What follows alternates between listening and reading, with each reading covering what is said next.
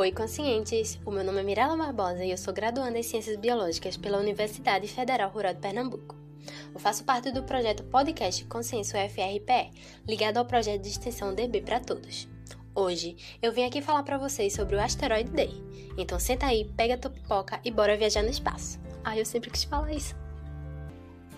O Asteroid Day é um movimento mundial de apoio a milhares de eventos organizados independentemente no dia 30 de junho, e ele fornece recursos educacionais sobre asteroides e seus possíveis impactos. Esse Dia Internacional do Asteroide é uma data estabelecida pela Assembleia Geral das Nações Unidas, e essa data se torna importante por sua conscientização, visto que os asteroides existem e que precisamos buscar conhecê-los cada vez mais. E isso não é uma tarefa fácil, hein, galera? A cada dia, diversos pesquisadores buscam conhecê-los cada vez mais e monitorá-los. Mas o fato é que não conhecemos todos os asteroides e o que pode acontecer caso eles venham colidir com o nosso planeta. Mas calma, existem diversos profissionais especializados em diversos países fazendo esse monitoramento. Os cientistas dizem que 90% dos grandes asteroides, daqueles quilométricos iguais àqueles que promoveram a extinção dos dinossauros, estão sendo mapeados. E o Brasil, embora tenha pouco investimento nessa área, conta com diversos astrônomos autônomos que buscam estudar esses asteroides. Para começar a falar sobre esse movimento, precisamos entender qual foi a motivação para criar esta data e o que fez com que ela seja tão importante.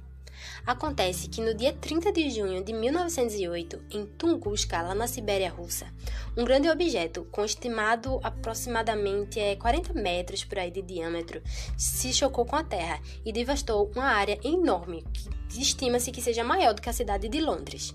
Minha gente, vocês imaginam o estrago que esse bólido fez?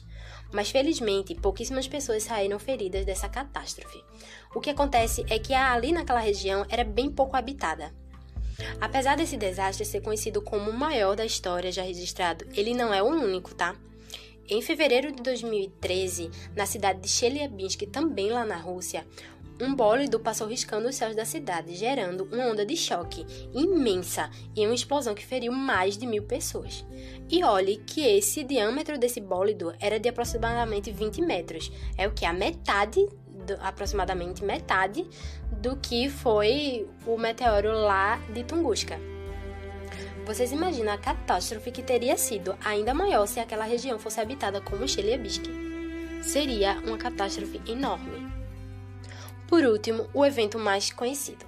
Afinal, vocês podem não se interessar por asteroides, mas eu tenho certeza que você já ouviu falar no grande evento de extinção em massa, que ocorreu cerca de 65 milhões de anos atrás, quando um asteroide de 10 quilômetros de diâmetro colidiu com a Terra, extinguindo os dinossauros.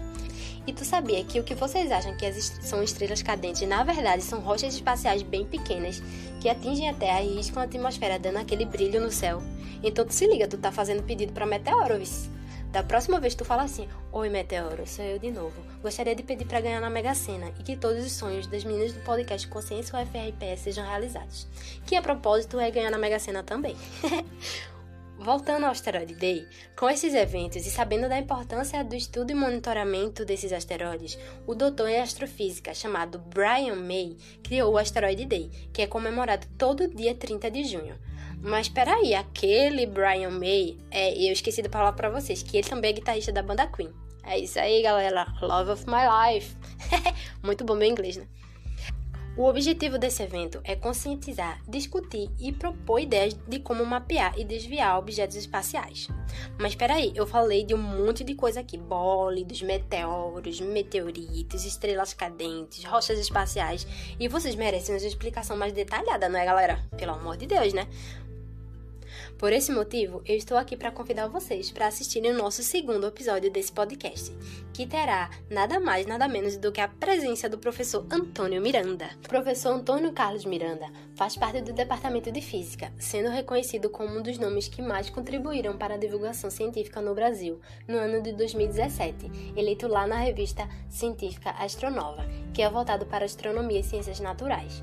Além de ter ficado em terceiro lugar pela mesma revista em 2018 na na categoria Divulgador Científico, além de ser coordenador do programa Desvendando o Céu Astral. Junto com uma equipe bem massa, galera. Vocês têm que conhecer esse projeto, é muito demais. E o currículo dele é bastante extenso, galera. Mas eu vou deixar vocês com curiosidade para o nosso próximo episódio, onde ele estará conosco para bater um papo super massa sobre asteroides. vê que massa. Se eu fosse tu, não perderia. O que esse homem tem para te ensinar é, é demais. Tu vai aprender muito com ele. E o conselho de amiga do peito de vocês, não perde não. Eu espero vocês no nosso episódio número 2, que será lançado no dia 15 de setembro. Siga nossas redes sociais para ficar por dentro de todas as novidades. Um cheiro para vocês!